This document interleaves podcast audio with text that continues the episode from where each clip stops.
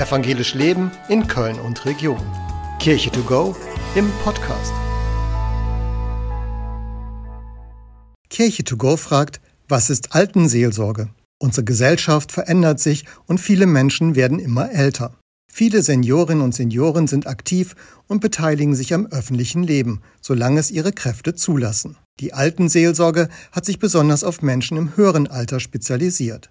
Forscherinnen und Forscher gehen davon aus, dass jeder zweite Mensch, der heute geboren wird, 100 Jahre und älter werden wird.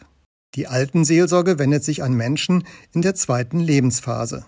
Die Seelsorgerinnen und Seelsorger begegnen den älteren Menschen in ihrem Zuhause, in Altenheimen und Pflegeeinrichtungen. Sie hören zu, begleiten sie und oft auch ihre Angehörigen. In vielen Kirchengemeinden werden Besuchsdienste angeboten, zu Geburtstagen, auf Nachfrage oder auch einfach mal so werden Seniorinnen und Senioren von Pfarrerinnen und Pfarrern oder auch Ehrenamtlichen besucht.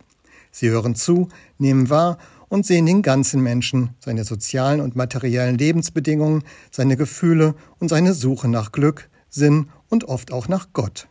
So nehmen die Seelsorgerinnen und Seelsorger Anteil an den Lebensgeschichten bis zum Ende eines Lebens.